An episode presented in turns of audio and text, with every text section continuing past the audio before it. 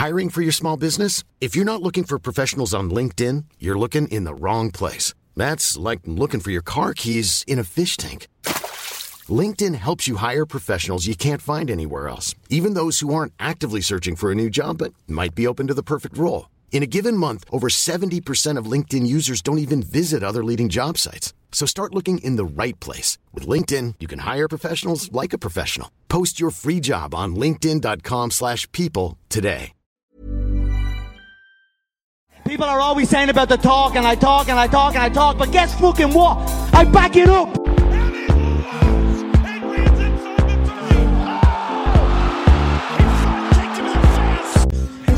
Bonjour à toutes et à tous, bienvenue au podcast La Sueur avec Rust.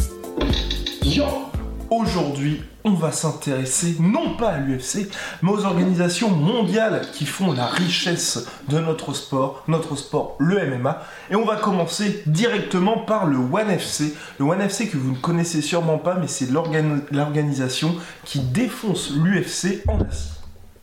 Ouais, tout simplement.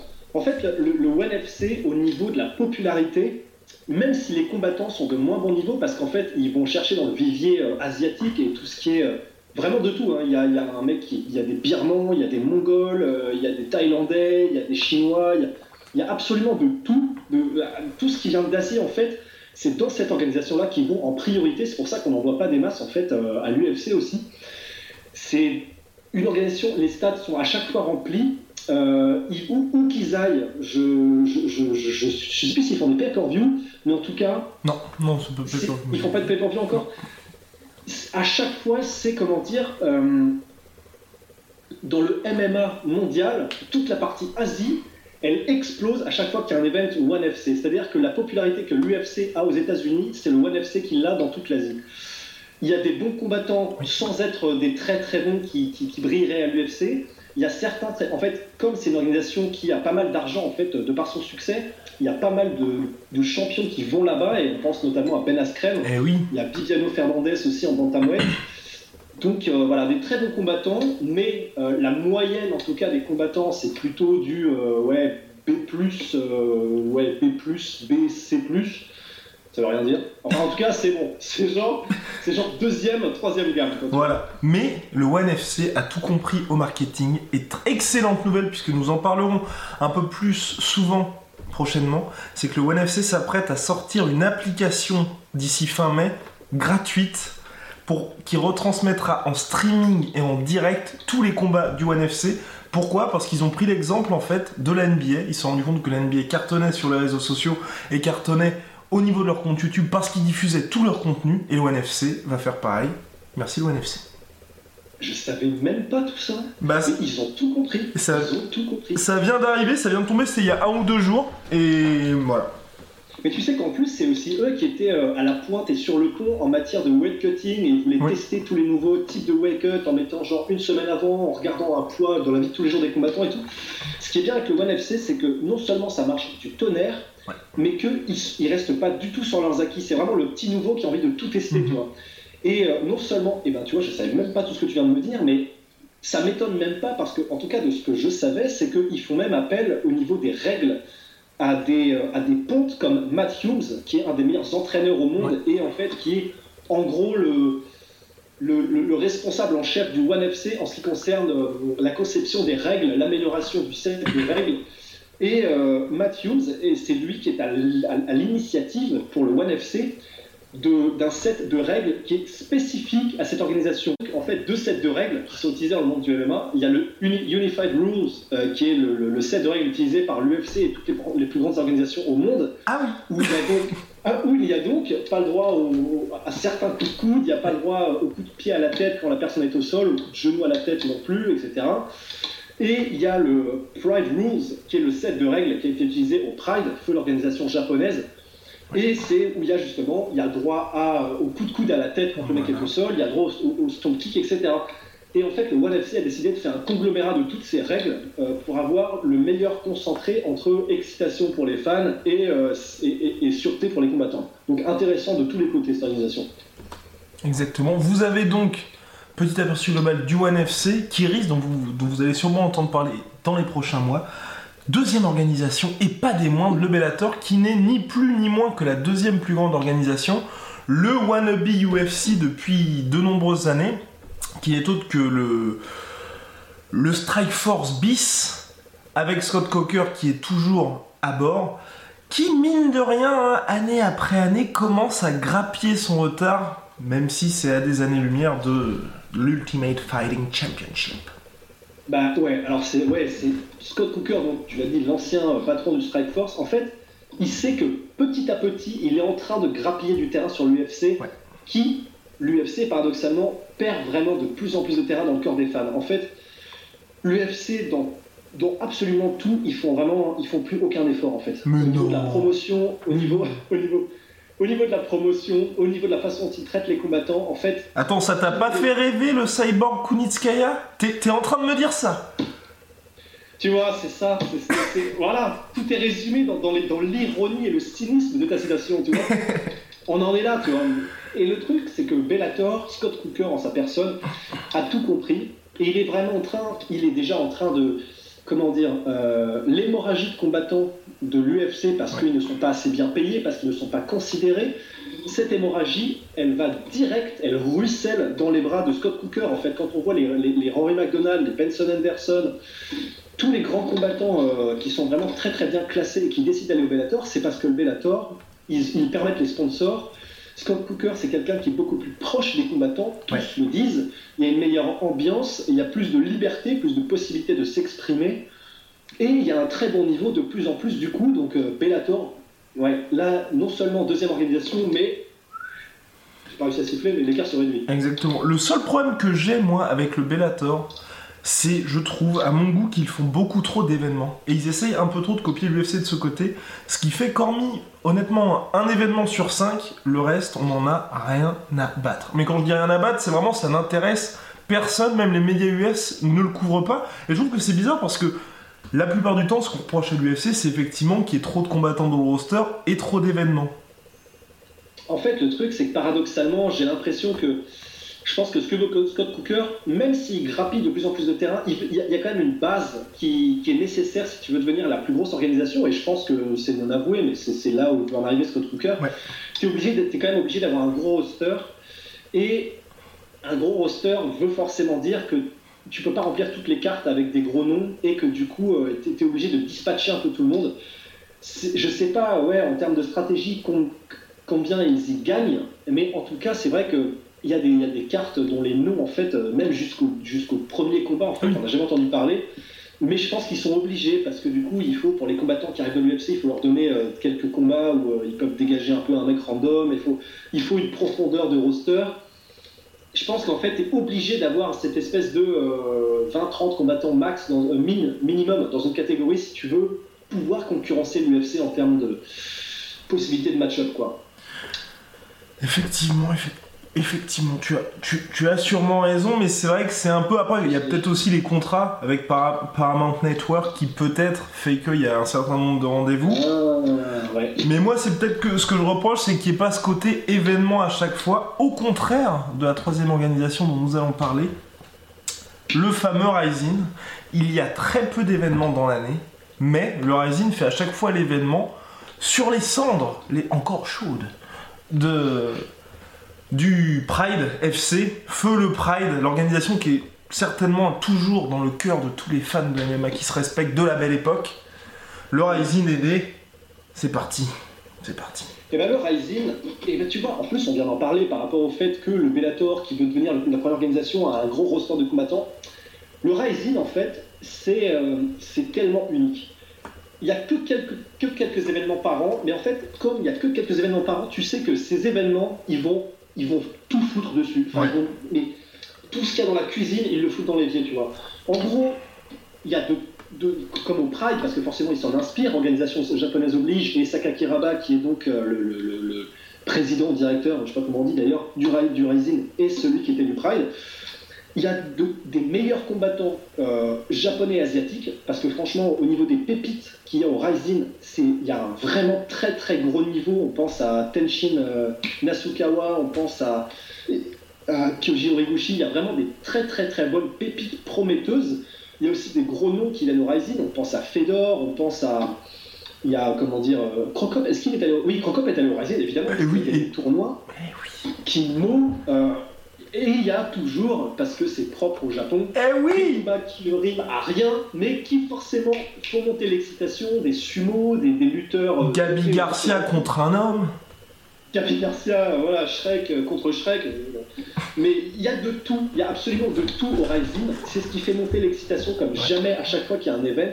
Tu sais que t'en auras pour ton argent. En plus, ils ont quand même un truc que ne font ni le Bellator ni l'UFC et qui vont les organisations dont on parlera après, c'est qu'ils ont un sens du show qui est Ouais. inné. Tout est grandiloquent, tout est énorme, tout est pharaonique, tout, des, des, des pom-pom girls, des énormes stades. des- Et ils ont compris que c'est ça aussi, c'est un divertissement tout autant qu'un sport, si ce n'est plus. Et que du coup, pour gagner le cœur des fans et faire des shows mémorables, ils ont besoin de tout étaler devant eux. Quoi. Et c'est ça qui est extraordinaire. Léger bémol, cependant, pour ma part, même s'il commence à gagner en crédibilité avec les Ian McCall, euh, par exemple, c'est euh, l'absence complète, évidemment, comme le Pride, de contrôle antidopage, puisqu'on peut voir toutes sortes de, de spécimens sur le ring. Pour moi, c'est un léger problème parce que ça, ça fait que l'organisation est presque condamnée, en fait, à donner dans le freak show ou dans les combats de légendes qui ont euh, peut-être 10 ans de combat en trop. En fait, condamnée, mais pas tellement, parce que je pense que c'est ce qu'elle cherche. Oui. En réalité, je, je- vu ce qu'elle fait et vu le peu d'événements qu'elle donne, et pour l'instant, en fait, j'ai l'impression qu'elle ne cherche rien d'autre que seulement de se solidifier et de, de- de vraiment se médiatiser globalement. Et ils y arrivent du tonnerre de Dieu. tu Ah oui.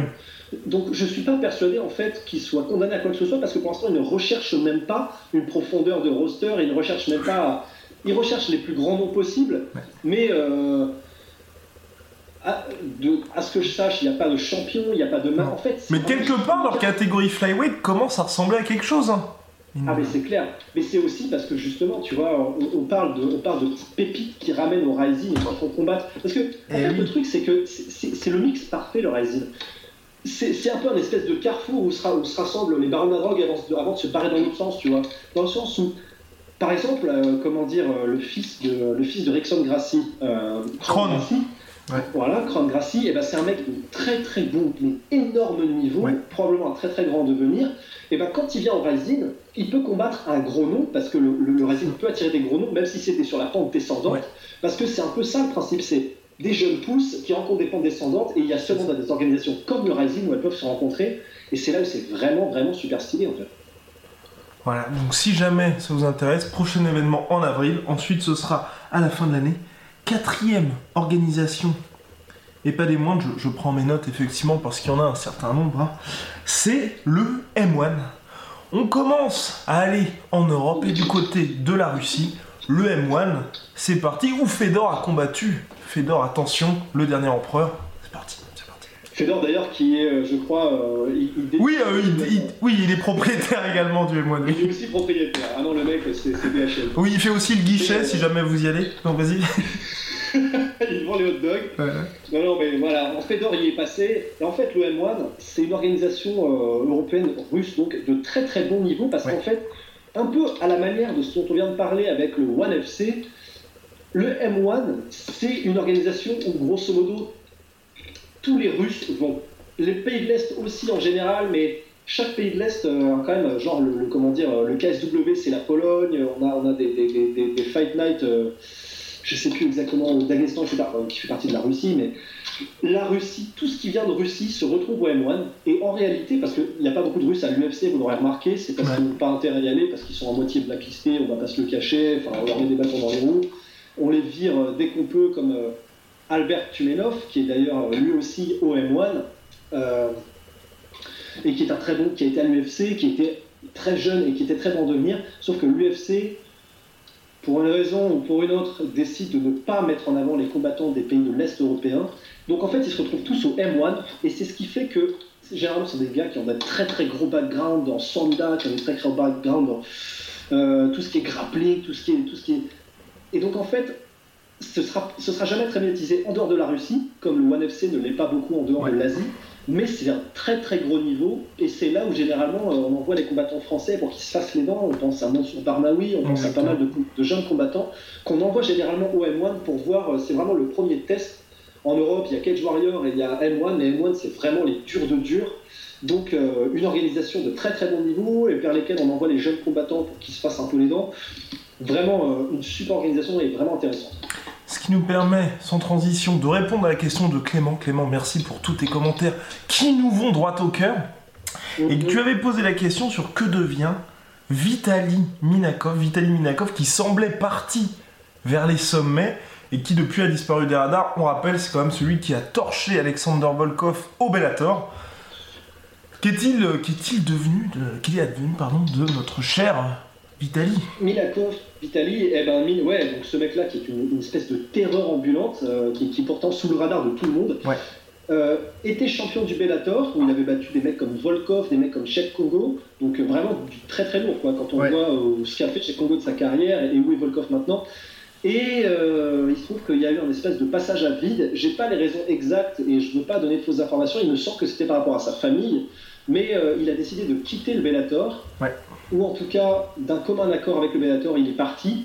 Et maintenant, il est au Fight Night Global, si je ne m'abuse, où il continue d'aligner. euh, bah ouais. Où il continue d'aligner les boutons et la reconnaissance, parce qu'il est russe. Fight Surtout. C'est russe. Pourquoi est-ce qu'il se priverait, tu vois, un peu à la manière de euh, Ma- Mamed Khalidov en Pologne avec le KSW Pourquoi est-ce qu'il irait autre part, sachant qu'il est adulé là où il est, qu'il est bien payé, qu'il est respecté et qu'il a un bon niveau, tu vois? Donc, Voilà. Et, et donc d'ailleurs, pour euh, cette question d'ailleurs, pourquoi est-ce que les combattants russes ne sont pas plus respectés que ça? Parce que c'est vrai qu'il y a la plupart des combattants russes, hors Habib, on leur pisse littéralement dessus au Bellator ou, euh, ou à l'UFC. Ce qui est quand même dommage parce que, mine de rien, surtout par exemple en heavyweight avec euh, notre cher Vitali, l'organisation aurait grandement besoin de 109. Ben oui. Après, euh, ils sont pas respectés par les organisations et c'est dommage. Par les combattants, euh, tout le Oui. monde sait que un combattant généralement, en fait, euh, tu sais, il y a- a une espèce de durée qui pète. C'est quand on entend combattant euh, de MMA russe, tu sais que le mec c'est pas bozo, tu vois. Enfin, tu sais qu'il- qu'il- c'est un client. Mais voilà, il se trouve que l'UFC et le Bellator, dans une moindre mesure, les Russes euh, et tous les, tous, tous les, tous les combattants des pays de l'Est européen sont de passage. Généralement, on leur file quelques combats. S'ils se débrouillent bien, on ralentit la progression. Et ça, on l'a vu. Franchement, à l'UFC, c'est honteux. On pense à, ouais, je sais pas, Alexei Oleinik, il a perdu récemment, mais on l'a, on l'a, on l'a laissé, on l'a laissé mais pourrir sur le côté euh, un sacré bout de temps. On pense à bah, Albert Tumenov, qui mais ce mec, je, je, je, je, je- je l'aime, je, je peux pas m'empêcher de le voir, il est magnifique à voir combattre. Il était sur une, un très bon run, il s'est fait virer, on sait pas pourquoi. Euh, les, les- ouais, enfin, tous les combattants russes, en fait, je pense qu'on doit les traiter d'une certaine manière, pas officiellement, on doit rien leur dire, seulement on leur donne pas de combat, on leur donne pas d'opportunité qu'ils mériteraient. Et du coup, en fait, euh, ils finissent par se barrer, ou alors par ne pas venir du tout. C'est ce que disait euh, Sergei Karitonov, qui est lui une légende vraiment. Parmi les légende légendes. du game, Parmi les légendes, et qui disait en fait, euh, mot à mot, en fait, c'est pour ça que les Russes ne vont pas à l'UFC. C'est-à-dire qu'on sait qu'on va se faire vraiment traiter comme de la merde, on sait qu'on va rien nous donner comme chance. On sait qu'on aura très très peu de chances euh, qu'on nous donne euh, un shot pour le titre, Voilà. ou au moins qu'on nous- qu'on nous mette sur les rails. Donc ça n'a aucun intérêt, et autant rester chez nous, on est valorisé, bien payé et, et acclamé. Quoi. À la décharge de l'UFC, c'est vrai aussi que le public russe brille aussi par sa capacité à streamer illégalement tous les événements. Et, et donc c'est vrai que pour l'UFC, financièrement, il n'y a pas forcément d'intérêt à mettre en avant un gars qui va pas forcément parler anglais et qui va pas forcément rapporter à l'organisation, surtout que jusqu'à 2018, puisque normalement il y a un événement en septembre, l'UFC n'avait toujours pas fait d'événement en Russie. On laisse notre cher Ross finir sa carafe. Donc c'est vrai qu'il y a aussi ce côté-là, le côté financier qu'il ne faut pas oublier. Ouais, ah bah toujours, bah, de toute façon c'est le nerf de la guerre, hein, et c'est vrai que, que comme heureusement que tu es là d'ailleurs pour toujours avoir cette perspective un peu genre euh, économique, financière et marketing par rapport aux choses, parce que c'est vraiment le nerf de la guerre, le fait Ouais. qu'il fait tout, le fait, le qu'il y a la mesure de tout, et dans un cas comme celui-là, en fait c'est probablement la raison première en fait. On n'est plus autant de guerre froide que ce soir, enfin j'en sais rien j'espère, mais c'est vrai que c'est surtout que le marché, que ce soit au niveau du pay-per-view, au niveau du fait que ce serait complètement décalé, au niveau de- des horaires, niveau des fuseaux horaires, au niveau du fait que tout le monde stream illégalement en Russie et du coup ça rapporte pas de blé. Là maintenant ils sont obligés, parce qu'il y a Nurmagomedov, Ouais. Nurmagomedov, et que bon voilà, il commence à avoir un gros contingent russe, même s'il le laisse sur le côté. Mais euh, ouais, ils ont peut-être pas plus intérêt que ça, c'est vrai, à aller en Russie en réalité. Dommage. Dommage, dommage. On poursuit avec les organisations européennes, toujours à l'est, un peu plus à l'ouest, mais quand même à l'est, avec le KSW où Saladin Parnas combat, Saladin Parnas combattant français invaincu que nous avons eu l'immense plaisir d'interviewer, ça arrivera très bientôt puisqu'il combat le 14 avril prochain. KSW, je t'en prie, ils remplissent des stades en Russie, ils vendent leurs events en pay-per-view et pourtant vous ne connaissez peut-être pas cette organisation. Le KSW, c'est l'équivalent grosso modo, c'est un mix. Ils ont tout compris au niveau du marketing et au niveau de la com, comme le One FC, comme le Rising. Ils ont des combattants qui sont des freak shows total, euh, avec des espèces de rappeurs aux yeux bleus, aux yeux noirs, avec euh, contre des obèses tatoués. Les sponsors tatoués sur les pecs. des sponsors tatoués sur les pecs, euh, saut 95. Il y a absolument tout qui se passe, et sans déconner, allez voir un trailer de n'importe quel événement de KSW, oh c'est des œuvres d'art. c'est des magnifique. c'est des espèces de mélange entre Triple X, euh, Zack Snyder euh, et, Dracula et tout ce que vous voulez. Et du bondage. Il y a vraiment. Il y a tout ce que vous pouvez espérer, ça se retrouve dans les trailers du KSW. Et, c'est là où ça marche. C'est qu'ils ont tout cet aspect-là où tu sais, tu sais que si tu vas, t'en auras pour ton argent. Même si et que tu t'y connaisses ou non en MMA. Tu, sais qu'il y aura absolument de tout. Si tu t'y connais, il y a quand même des superstars de très très gros niveau. On, parlait de Mamed Khalidov euh, euh, plutôt, et eh ben Ili Combat, c'est la star, la star de l'organisation. D'ailleurs, il a comment dire, il a essayé de faire un, un championship fight contre le champion de la, de light heavyweight, que est en middleweight, et il a perdu d'ailleurs. Pour la première fois depuis Mathusalem. Ouais, donc euh, voilà, il se passe des choses dans cette, dans cette euh, organisation. Il y a un bon niveau, même si ils mettent surtout, en fait, si vous allez regarder une carte du, du KSW, genre euh, sur les 10 combats, il y a, donc sur les 20 combattants, il y a 18 polonais. Donc en fait, il y a un gros niveau sur les, sur les premiers combats, parce que généralement, ils essaient de ramener un peu de challenge aux champions. Le reste, euh, voilà, c'est le vivier polonais, c'est le vivier euh, des pays de l'Est, vraiment euh, limite, limite, les, pays ouais, enfin, limitrophes. Ouais. Et voilà, Joseph. Mais du coup, ils ont tout compris. Ça, ça n'atteindra jamais les niveaux athlétiques, performance et techniques qu'on connaît dans les premières organisations mondiales. Mais euh, voilà, il y en a pour son argent, c'est intéressant. Il y a des champions, il y a de très très gros niveaux comme il y a des freak shows, il y a de la com en voiture, voilà. Que demande le peuple hein. Que demande le peuple Bref, à suivre, le KSW. On va poursuivre dans notre volonté d'être toujours aussi exhaustif hein, avec les autres organisations européennes, Bama ou Tom Duquesnoy ACT illustré, Cage Warrior, etc., etc. Notamment, petit point, petit point léger, rapide, le Brave FC. Le Brave FC, donc, qui est l'organisation dans laquelle vous devrez vraisemblablement voir combattre Mehdi Bagdad très prochainement. L'organisation donc du Bahreïn extrêmement ambitieuse, puisque ces messieurs ont quand même signé Bruno Malfaciné. Malfacine, Malfaciné, celui dont je t'avais parlé la dernière fois, le mec de 9 fois champion du monde de Jiu-Jitsu et qui fera ses débuts. C'est lui euh, qui fera ses débuts en MMA dans l'organisation. Donc ils, font des choses intéressantes. Le marketing, eux, est vraiment nickel de chez nickel. Donc voilà les petits trucs qui poussent. Je te laisse faire un peu euh, la petite euh, carte du MMA européen. Voilà, alors tout simplement, bon, bah, on sait qu'en France, c'est le désert de Gobi, parce que ça n'est pas légal. hey, hey, hey Mais on sait qu'en dehors de ça, en fait, on sait que par exemple, pour un combattant français, généralement, c'est comme suit, c'est-à-dire qu'on fait quelques combats de pancras en France. 100% fight Là, tout ce qu'on veut. Après, généralement, ils vont faire les temps sur les pays un peu limitrophes, comme la Belgique, comme euh, des, pays, euh, comment dire, euh, en restant sur le continent, mais où le MMA est légal et de, niveau qui permet de progresser.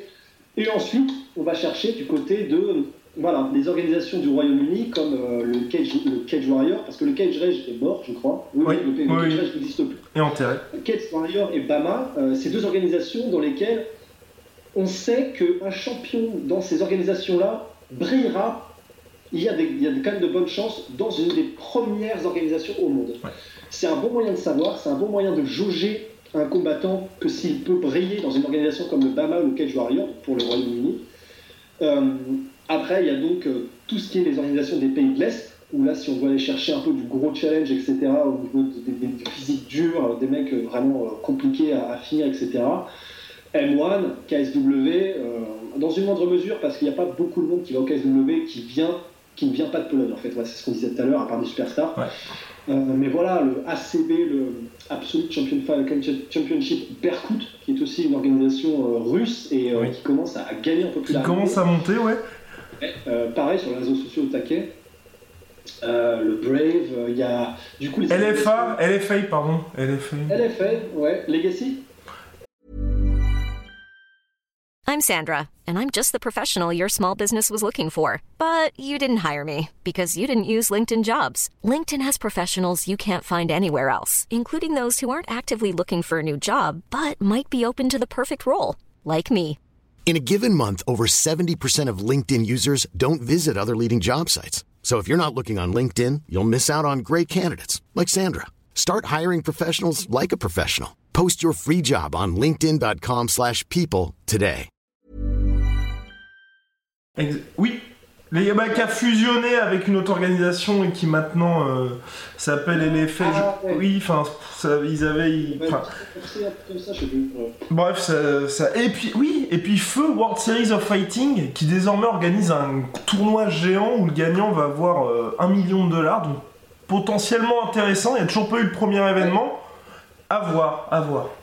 À voir le World Series of Fighting, du coup, qui n'est pas une organisation européenne mais américaine et qui a été lancée par Rest, un kickboxer de légende. Elle n'a pas marché terrible jusqu'à présent. Elle a eu des gros noms comme Tyrone Spong, elle a eu, euh, je sais plus, euh, Anthony Johnson, euh, Frank Trigg, des mecs comme ça. Elle n'a jamais très. Bah, Justin Gagey Justin Gagey Justin Gagey, qui était champion lightweight de WSF, bien vu. Ils avaient des très bons combattants, mais ça marchait pas terrible, donc ils se sont reconvertis. Et là, ils lancent un format totalement différent et inédit, qui est donc un championnat à la Bloodsport Jean-Claude Van Damme, où le gagnant remporte un million d'euros. Ah, ça claque. Euh, je sais pas comment sont payés ceux qui ne gagnent pas. Je crois que c'est 10 000 dollars euh, le, minimum. A priori, hein. enfin je. Ah, voilà, c'est comme quelqu'un qui débute à l'UFC, donc euh, pourquoi pas. Donc voilà, intéressant. Euh, Affaire à suivre. Donc c'était la petite overview. Nous allons désormais répondre à vos questions. C'est l'heure du FAQ. Donc la fois aux questions, chaque semaine on répond à vos différentes questions que vous pouvez nous poser sur Snapchat la sueur, Instagram la sueur, Twitter la sueur du bas off OFF, Facebook la sueur. À chaque fois en DM, ce qui nous laisse le temps de répondre à vos questions. Vous pouvez aussi nous laisser des commentaires sur Facebook on répond comme à la question de Clément. Donc on va commencer par la première question. Wouf, il y a quelques questions, god damn. Alors, première question, quelqu'un qui nous envoie pas une question, mais un gif. Et toi, tu fais quoi avec tes doigts? D'accord, merci. voilà. Euh, on va répondre à la question un peu plus sérieuse. Où se situe, voilà, Victor, hashtag 11, où se, situe GSP sur l'échelle GOAT UFC Eh bien, pour moi, GSP est tout en haut. C'est une question extrêmement difficile parce qu'à chaque fois, c'est vrai qu'on nous dit euh, sur les commentaires Facebook, ouais, mais les mecs, faudrait se mettre d'accord. Vous dites que John Jones c'est le GOAT, Anderson Silva c'est le GOAT, Fedor c'est le GOAT. Bah, en MMA, qu'est-ce que vous voulez que je vous dise? Il n'y a pas un seul GOAT comme dans tous les autres sports, puisque le problème, c'est qu'au basket, on joue un seul jeu, il y a un seul championnat, et à la fin, bah il y a une seule équipe qui gagne et il y a le meilleur joueur d'une seule équipe. En MMA, il y a différentes catégories et ce qui fait qu'il peut y avoir plusieurs GOAT puisque un combattant va changer d'une ou deux catégories mais peut pas monter, euh, passer de ce moins de 57 à euh, plus de 100 kg, enfin plus de 93 kg. Voilà. Rust, JSP il y, a, il y a aussi, bah, la question était précisément GOAT de l'UFC ou GOAT, euh, GOAT, GOAT De l'UFC, GOAT, GOAT, GOAT de l'UFC. De l'UFC, personnellement, je place toujours John Jones au-dessus. Ouais. Parce que il avait absolument tout. Genre, tous les skills, John Jones les avait. Est-ce que si John Jones est suspendu pour 4 ans, imaginons que John Jones soit suspendu pour 4 ans, est-ce que ça changerait? Parce que moi, voilà, je suis entièrement d'accord avec toi. Pour moi, John Jones, c'est en haut. Mais je, dans mon esprit, en fait, je fais comme si John Jones là était tombé et c'est terminé pour lui. Ah. Je ne saurais pas. Voilà, on va attendre la sentence, on verra ce qu'en pense euh, l'USADA. Ouais. Mais s'il n'était pas dopé, ou en tout cas s'il était dopé au même niveau que ses adversaires à l'époque, Ouais. pour moi c'est le meilleur de tous les temps parce que ce qu'il fait, ce qu'il a fait, et surtout contre la concurrence contre laquelle il l'a fait, personne n'a jamais fait ça dans l'histoire. Mm. Les Fedor n'ont pas combattu de la même, la même euh, qualité de combattant qu'a combattu John Jones à répétition. Euh, John Jones a fait au meilleur combattant dans une catégorie qui était à l'époque la plus solide, ce que personne ne leur avait jamais fait avant. Et il a jamais Il perdu, surtout. Il n'a jamais perdu, il sait tout faire, il n'a il, il a jamais été.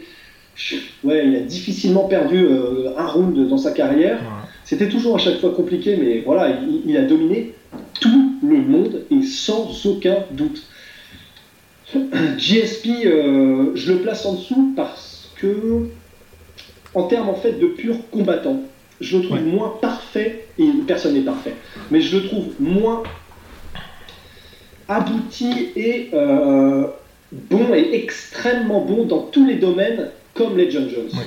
C'est un très bon lutteur, il sait, il sait mettre, euh, il, il sait gagner, il sait dominer tous ses adversaires en les mettant dans des situations euh, dans lesquelles ils ne sont pas bons. C'est un mastermind, c'est un génie. Mais à moins ce côté highlight démonstration qu'il y a pu avoir avec John Jones. Et puis euh, domination.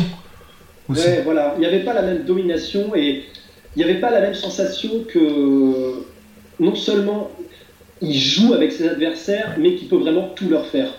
Georges Saint-Pierre, il a dominé tous ses adversaires, mais en croisière. John Jones, tu sentais que s'il voulait battre euh, tous ses adversaires en striking, il peut, en lutte, il peut, en au sol, il peut, il peut partout. Et ça, j'ai pas beaucoup de combattants qui ont été capables de faire ça et contre cette concurrence. C'est là où je veux en venir. Ils, ils sont tous très Ouais. complets, les GOAT, sauf Anderson Silva qui est obviously au sol euh, un peu moins haut qu'en à lutte. fait. Mais euh, voilà, que ce soit les Fedor, les GSP et les John Jones qui sont mon top 3, c'est John Jones qui, qui- qui sort en tête au niveau de la. De la concurrence, non. Et du run, entièrement d'accord avec toi. Et mais c'est vrai que GSP pour moi il y a quand même un gros gros bonus avec euh, le comeback réussi Oui. contre Michael Bisping parce que c'est parce que c'est sans doute euh, l'un des combats les plus impressionnants de sa carrière. Oui, oui, oui. Et euh, puis voilà, le finish, le titre en middleweight. Voilà, Bisping qui n'est pas forcément euh, très respecté par, euh, par les fans, mais qui quand même euh, a une carrière plus qu'honorable. C'est sûr, c'est sûr, c'est sûr. Alors, bien. Alors, question. Question de Hotman. Est-ce que. Alors. Question de Hotman. Ah oui, tiens. Les sports que nous pratiquons qui sont en lien avec l'UFC. Enfin, avec l'UFC, avec le MMA, pardon. Alors, vas-y. Nous deux? Euh, oui, nous deux. Ah, Tu crois quoi? Ça. Euh, ben, personnellement, en tout cas, du coup, ça fait 10 ans que je pratique euh, les sports de combat. 10 years. Et, euh, en- et du coup, euh, principalement, et ce que je fais de façon intensive depuis 10 ans, c'est euh, kickboxing et boxe thaï. J'ai touché un peu à tout, d'ailleurs, on a fait avec Guillaume ici présent, on a, on a touché à pas mal de trucs. euh, Calme, non, calme-toi, calme. ok, ok, bien sûr. En tout bien, tout honneur. On a été testé de la lutte, on a Ouais. été testé euh, pas mal de sports. Euh, il était venu à la boxe thaï d'ailleurs, je me souviens. Enfin bref, donc voilà, boxe thaï, kickboxing euh, prédominant. Donc on, on touche à pas mal de choses et pour ma part c'était plutôt du, du judo. Voilà. Donc, question de notre cher Nico. Nous y viendrons, nous y viendrons. Un peu de patience, un peu de patience, puisque effectivement le 7 avril prochain, c'est Khabib contre Tony Ferguson et Rose contre Johanna. Normalement, si tout se passe bien, Rust et moi-même serons physiquement présents ensemble pour assister aux plus grands événements de l'année.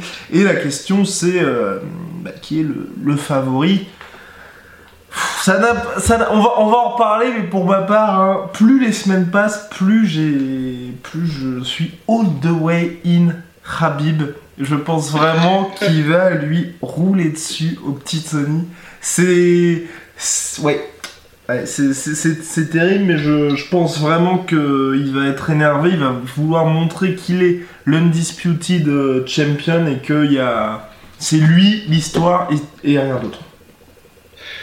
Je comprends tout à fait qu'on soit balls deep avec Nurmagomedov, je comprends. Mais, mais. Mais voilà, mais le truc c'est que on sous-estime tout le temps, tout le temps, tout le temps Tony Ferguson. Et on sous-estime presque à raison, parce que un peu à la manière de euh, Jack Harry il fut un temps, les circonstances font que Tony Ferguson n'a pas pu combattre le calibre de combattant qu'on aurait voulu qu'il combatte. Ouais. Il y a eu des problèmes quand il a, combattu- quand, quand il a combattu Lando Vanata, c'est parce que je sais plus qui c'était, Denis- je me demande même si c'était Bah, c'était Rabib. C'était C'était Rabib. C'était Rabib. Euh, il combat Kevin Lee parce qu'il n'y a plus grand monde euh, à ce moment-là à combattre et que les- les- les- la situation fait qu'il n'y a que Kevin Lee à combattre, qui n'était à l'époque pas un réel contender. Il était plus très, médiatique, très populaire et médiatique, c'est pour ça qu'on l'a foutu Ouais. en titre terrible. Avec, un, avec une staff inspection de Ouais, surcroît. de surcroît. Et pourtant, il s'est très bien débrouillé dans le premier round euh, Ouais. contre Tony, justement. Mais voilà, on a vu ce qu'il donnait quand on, sait que Tony peut se transcender quand il est contre des adversaires de gros calibre. Je pense à Rafael Dos Anjos. On sait ce qu'il peut donner quand, euh, que- quand, euh, quand, quand l'eau est chaude. Tu vois. Ouais, on sait que les pattes, il peut les mettre à ébullition quand l'eau est chaude. Et le truc, c'est que voilà, on oublie tout ça. Il n'a pas eu la possibilité de briller comme il aurait pu contre des vrais contenders. Mais quand on, quand on voit ce qu'il est capable de faire, de produire, et il se met dans des situations dangereuses, c'est clair. Et je pense que c'est ça qui met aussi pas mal la puce à l'oreille. Pour ça. Pourquoi euh, contre ça va être chaud. Mais il se met tout le temps dans des situations dangereuses, il s'en sort tout le temps. Il est quasi impossible à mettre KO. même si- Non sans sueur froide, non sans. Parce que moi en fait je me base sur les combats, euh, bah, les deux top fighters communs qu'ils ont affrontés, donc ce soit Rafael Dos Anjos, Edson Barboza. On regarde les deux combats de Habib, on regarde les deux combats de notre cher Tony Ferguson. Pour Habib, il n'y a pas photo, il n'y a pas un seul moment où on a ne serait-ce qu'un petit euh, froncement de sourcil en mode ouf, a peut-être un doute. Alors que Tony s'est disputé, il s'en sort comme tu dis, mais mais ouais, c'est cette petite impression d'un côté avec Tony, on sait qu'il y aura combat, on sait qu'il va y avoir des actions, et on sait que ça va, ça va être animé. De l'autre avec Rabib, on a presque l'impression qu'on jette en pâture euh, un homme à, à un lion. non, c'est vrai, c'est vrai, je sais. Je sais, mais je fais confiance à la créativité, à l'athlétisme Oui. et à et, et- et tout simplement, ce mec-là, il est né pour faire du MMA.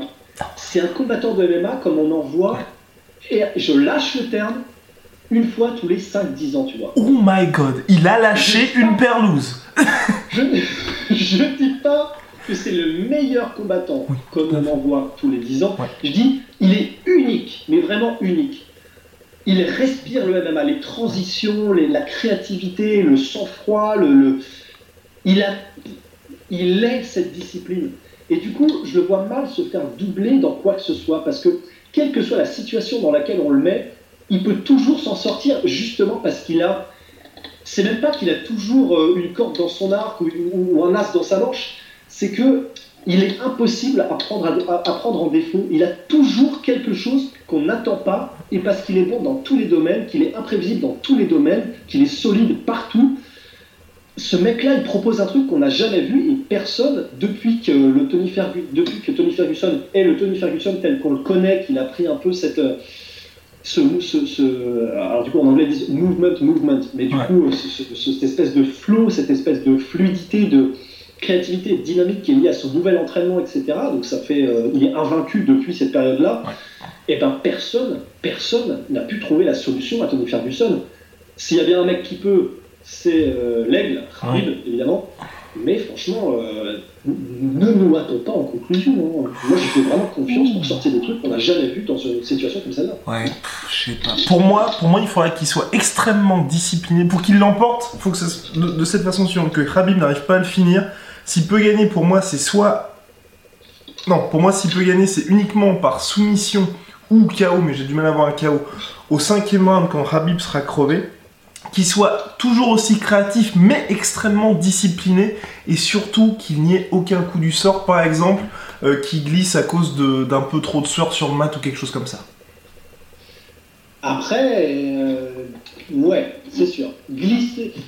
Si ça va dans les, dans les rounds euh, 3, 4, 5 et que Ouais. la sueur entre en ligne de compte, essayer de choper Tony Ferguson quand le mec est euh, genre fluide comme une anguille, j'aimerais bien voir ça. Ah non, mais je me dis, mais je me dis pas choper dans le sens lui faire une. Non, non. Il glisse et le gars se grandonne pas en et tout. hein. Enfin, euh, Ouais, mais même, tu vois, justement, si jamais ça va là-dedans, contrôler un Tony Ferguson aussi, aussi créatif, on le dit tout le temps, mais il est. euh, c'est pas vicieux, il y a un mot que je cherche, c'est vraiment. C'est pas malicieux, c'est. Il est piégeux, tu vois. Ouais. C'est- T'es jamais serein, même quand t'es en position, en mount position, même quand t'es en side control, genre à la Habib. Tony Ferguson, c'est vraiment un mec entraîné par Eddie Bravo en Jiu-Jitsu. Et même, il, il est. il- ce mec, c'est presque son propre entraîneur, tellement il a vraiment un fight IQ qui est extraordinaire. clairement. Il peut toujours se passer des trucs chelous avec ce mec-là. hein. C'est. Know. en a un, c'est lui qui peut soumettre Habib ou faire un truc chelou avec Habib. Oh, aïe, aïe, aïe. C'est lui. On vous promet la semaine d'avant combat. Ça va être très lourd. Ça va être très très lourd. On va faire des previews. En veux-tu? En voilà. En voulez-vous? En voilà. Il y aura aussi, ne l'oublions pas, le Rose Namayunas Johanna Yedrasiasic 2 qui promet là aussi, mais, mais on y reviendra. Ça me paraît bon, mon cher Rust. Ça me paraît une belle brique. Ça, ça me paraît être, euh, avoir été un très, bel, euh, un très beau podcast. Ah non, ah non, tant pour moi, en fait, il y avait, Ah. d'autres questions. Il y avait d'autres questions. Pff, question de Lionel. Merci Lionel. Si jamais le main event de l'UFC Liverpool entre Darren Till et Wonderboy a lieu, quelle stratégie technique Darren devra employer pour venir à bout d'un tel client selon vous? Sinon, vos podcasts sont archi captivants. Dommage que vous ayez si peu de vues. oui, c'est. Non, mais merci Lionel, mais on démarre. On démarre, c'est le MMA, c'est pas forcément le sport le plus médiatique en France. Donc, lentement mais sûrement, l'oiseau nique des mers en mode brochette, comme dirait, comme dirait Rust ici présent. Donc, oui, le Darren Till Wonderboy, on semble se diriger vers cela. Combat extrêmement intéressant et, euh, et qui promet. Pour moi, ça va. J'ai en fait j'ai vraiment peur que le, que le déficit en fait en, en puissance de, de Wonderboy soit euh, un peu trop grand sur ce combat-là. Après, si on parle et si on jauge purement en striking, et je vois mal comment ça irait en autre chose qu'en striking, Oui. sachant qu'on a les deux plus gros experts en striking. Et ça fait tellement plaisir, ça fait vraiment plaisir. Oh là là. Ouais. Là, euh, on a vraiment le, le, le- le kickboxer euh, slash karatéka, mais vraiment, mais Oui. sniper. Oui, oui, à des années-lumière du reste. Sniper, mais genre ultime, élite. Ouais. Ouais. Tout ce qu'on veut en box style. Ça va être fou, ça va être fou. Ça- non, mais ça- alors, après, attention, et je mets le bémol. Je dis le bémol. En gros, ça peut aussi être très très chiant en fait. Donc, il faut- je fais confiance à Darren Till, je fais confiance à Darren Till, mais ça peut être très chiant parce que. À la Woodley euh, la Woodley, en fait, pour répondre un peu, je, je sais plus si. La, la question de Lionel, c'était sur euh, par rapport à la technique, par rapport au Oui, à la stratégie en fait, la stratégie à adopter. à la stratégie à adopter. Sachant qu'on a deux prédominances euh, contre-attaquants. Ouais. Alors, Wonderboy, c'est vraiment quasiment qu'un contre-attaquant. Darren Till, en fait, c'est là où c'est intéressant, c'est que c'est un peu comme Conor McGregor. En fait, il, il, est, il, a- il, il applique constamment une pression sur son adversaire, il avance constamment, il a tout le temps des espèces de, de- des espèces de, de petits de, de DCA, de jab, de, que ce soit des, des front kicks, des, des low kicks, tout ce qu'on veut, pour amener l'adversaire à réagir, parce que de toute façon, comme c'est une pression qui est, qui est constante et on sait qu'elle ne s'arrêtera pas, en fait, l'adversaire moment est obligé de prendre un risque, de, de réagir, et pff, prendre un risque et réagir contre Darren Till, avec, avec cet œil qu'il a, ce, ce sens du timing, ce sens de la lecture du mouvement de l'adversaire, cette, euh, cette perfection dans le, dans le coup à- de réaction à un mouvement de l'adversaire, il choisit à chaque fois le mouvement parfait. En contre, enfin, et même en, et même en attaque, on- on- je pense au combat contre Bojan Velikovic, où, euh, comment dire, quand il décide d'attaquer, hein, c'est un peu un Anderson Silva, quand il décide d'attaquer, il ne le fait pas souvent, un vrai blitz à la, à la Darren Till, c'est mortel. Ah, C'est son vraiment mortel. one-two là. Oh, oui, oui. Oh, le one-two, je pense aussi, euh, à un moment donné, il a fait un step-in elbow contre euh, Bojan Velikovic, un truc monstrueux, un peu comme il a fait contre Donald Cerrone. Ouais. Donc voilà, il n'attaque, il n'attaque pas souvent, quand il attaque, c'est euh, dégager des chaumières parce qu'il explose et c'est pour tuer. Mais ça peut être un espèce de combat où Darren Till met la pression et, dépose quelques coups de temps en temps pour amener Wonderboy à réagir. Wonderboy, comme il sait le faire avec son style très évasif, euh, mouvements latéraux et comment dire, mouvements un peu, euh, comment dire, pas en, pas, tournant autour de la cage, mais en essayant d'échapper, de garder une certaine distance, celle qui lui plaît, pour euh, contrer Darren Till, ça peut être chiant, ça peut être chiant, pour répondre à Lionel. Mais je, fais confiance à Darren Till pour avoir un game plan aux petits oignons.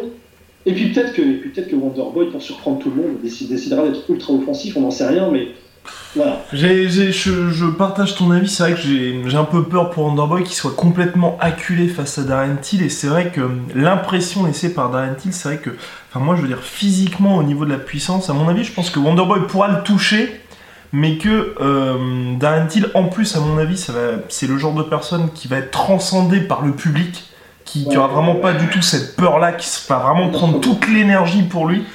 Et euh, donc, donc, vraiment, dans un Liverpool, ça va être la, folie, ça va, ça va brûler vraiment. Et euh, je pense que déjà Wonderboy va sentir le danger durant toute la Fight Week. Et certes, il touchera, mais quand Darren Till va se mettre en mode, ok, ok, maintenant c'est mon tour. Ouais il pourra plus rien se passer. Puis il y aura, voilà, il pourra éventuellement y avoir des esquives, avoir de la défense, mais Wonderboy ne pourra pas répondre en attaque et toucher, faire mal. Je, pense que voilà, il y aura juste finalement pas un espèce d'instinct de survie, mais il ne fera que finalement reculer l'échéance. Pour tout te dire, c'est largement possible et en vrai, c'est ce que j'espère. Je suis tellement ultra fan du style de Darren Till, plus que celui de Wonderboy que j'apprécie vraiment aussi mais parce que, parce que est plus offensif tout en contrôle, euh, qu'il a une gestion de distance, qui est belle à chialer, ses mouvements sont absolument sublimes. Il faut savoir qu'il est vraiment ultra légitime en boxe taille avant d'être, euh, comment dire, d'aller au MMA. C'est juste que voilà, les circonstances, on, en reviendra plus tard, on en reparlera, mais on fait qu'il a dû arrêter plutôt que prévu la boxe taille alors qu'il était en très très bon chemin pour, pour avoir un gros gros gros niveau. Euh, mais vraiment gros, gros niveau. Et on y reviendra parce que Darren Till, on vous en parle depuis un certain temps. Et l'UFC Liverpool, pour nous, c'est un peu le l'UFC 200 de cette année, hein. presque, presque. Non mais clairement. Alors, et en plus, juste, je me permets un dernier truc. Mais que, tu vois, tu parlais, tu, parlais de, de Liverpool en tant que ville et en tant qu'ambiance, ce que ça allait donner. Je me souviens, l'UFC qui m'a le plus bluffé de tous les temps, et pourtant j'en ai vu au Brésil, etc., c'était l'UFC de Dublin. Euh, c'était l'UFC euh, dont la, tête d'affiche était Conor McGregor contre Diego Brandao.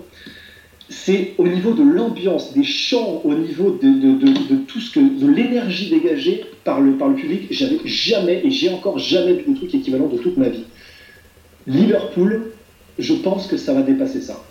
Donc, sans déconner, là, ratez pas ça. Ne ratez pas ça. Dernière question, c'était celle de Boris.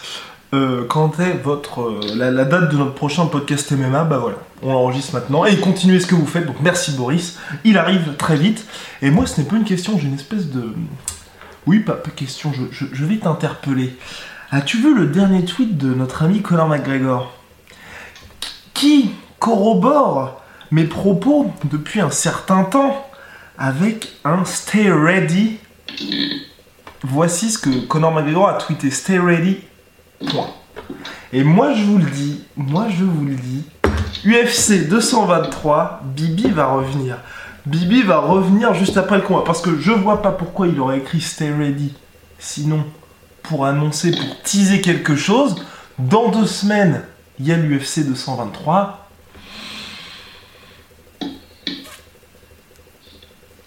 À voir. Mais c'est vrai que, vu ce tweet, ce serait étonnant qu'on ne le voit pas à côté de la cage, euh, ce fameux samedi 8. et est-ce qu'honnêtement, est-ce qu'honnêtement, ce serait pas.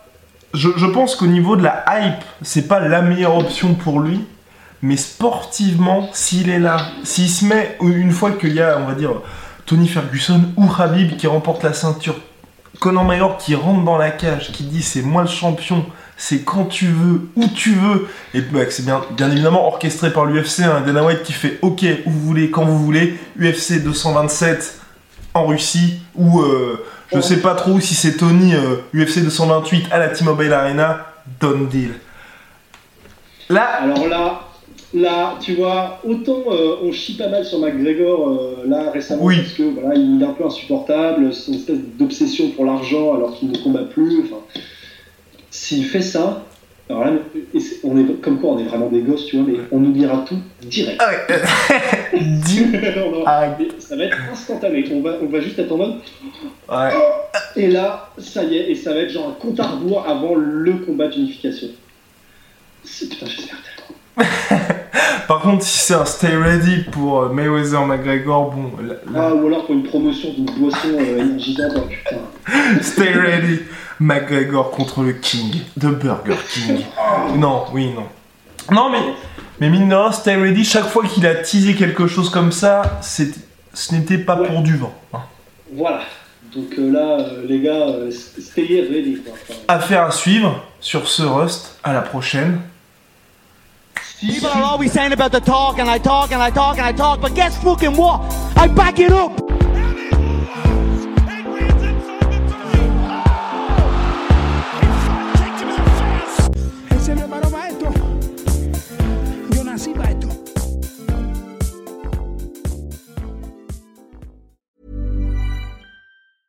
Planning for your next trip?